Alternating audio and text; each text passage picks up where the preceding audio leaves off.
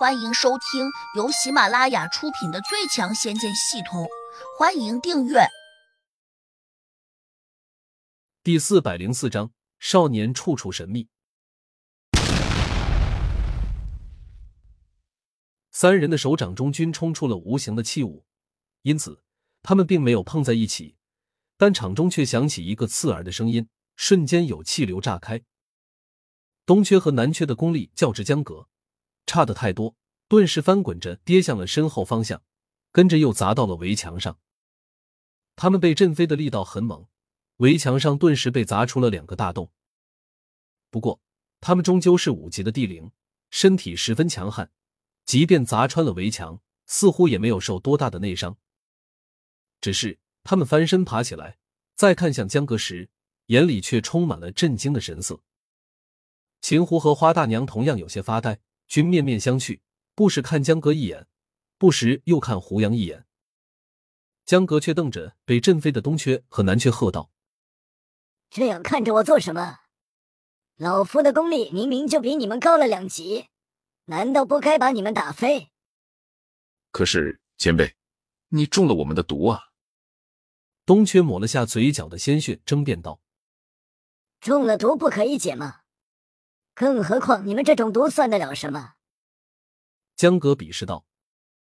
东缺翻了翻白眼，说道：“前辈，你这样说可就有点孤陋寡闻了。我们天蚕门的烟毒无色无味，一般人很难察觉，并且这种毒素十分难解。纵然华佗在世，如果拿不到我们的独门邪药，啊，他也绝对解不了。”东缺，你还要不要脸？明明我已经解了你的毒，你还说的这么夸张，吓唬谁呢？江哥沉下脸，鄙视道。东却一脸无辜道：“我真的没有乱说啊。”秦湖半眯着眼，同样严肃的问：“江哥，你刚才吃了颗什么药丸？莫非那是解药？”江哥一听，立时有些得意：“其实我刚才只吃了半颗。”你这解药是从他们那里偷来的？秦虎指了下东阙说：“切，我师傅岂会偷他们的东西？”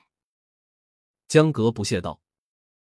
秦虎眼里闪过一丝乍色，马上转头问胡杨：“不知你给江格吃的药丸是从哪里得来的？”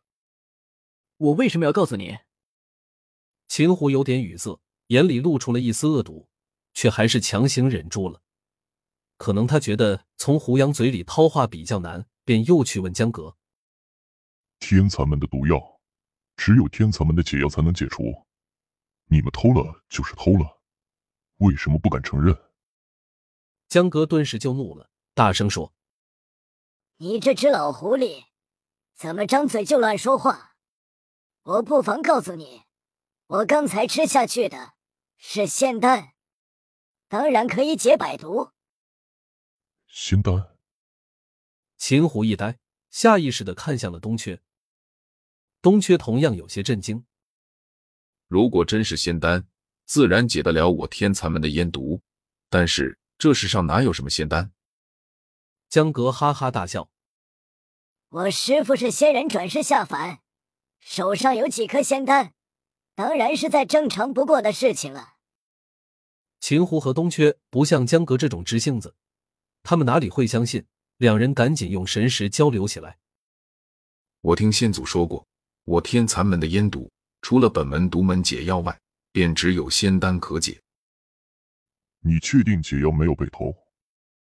东缺斩钉截铁道：“我们出门时根本就没有带解药，江阁和这个少年根本不知道我们会到这地方来，他们又怎么会提前到我门中去偷解药？”秦虎一怔。有道理，他们要是知道你们会来，只怕早就做了防范，提前屏住呼吸，根本就不会中毒，哪需要什么解药？东缺连连点头。也许他们手上真有仙丹。秦虎却又质疑：他们会不会没有中毒，只是为了哄我们，就这样故弄玄虚？江阁要是没有中毒。为何吃解药？而且，刚才我看得很清楚，他面色发紫，嘴皮发黑，分明就是中毒迹象。秦胡眼里一亮，如此说来，这小子手上可能真有仙丹。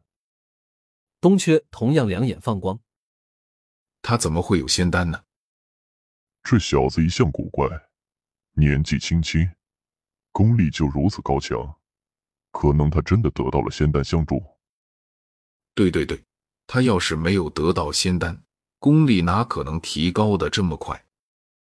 两人飞快的用神识交流着时，花大娘也没有闲着，她比较贪婪，马上就盯住了胡杨，上下打量了一番，然后她的目光落在了胡杨的戒指上。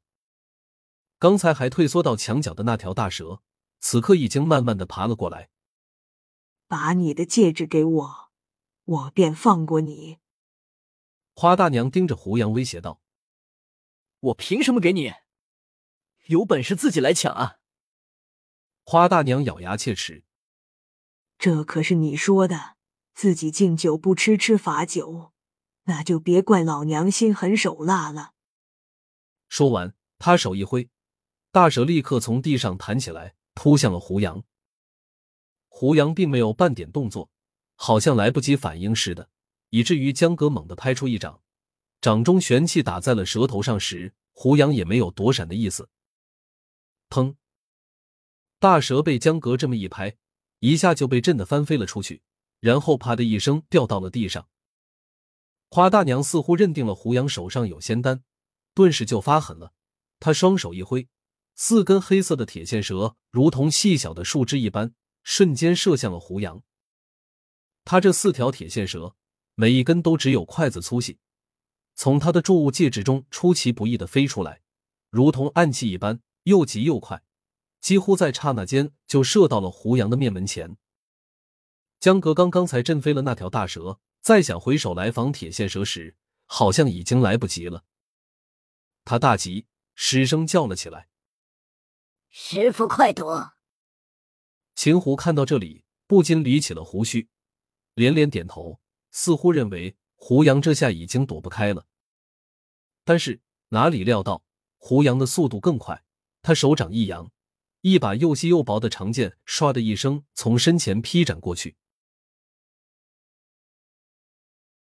本集已播讲完毕，请订阅专辑，下集精彩继续。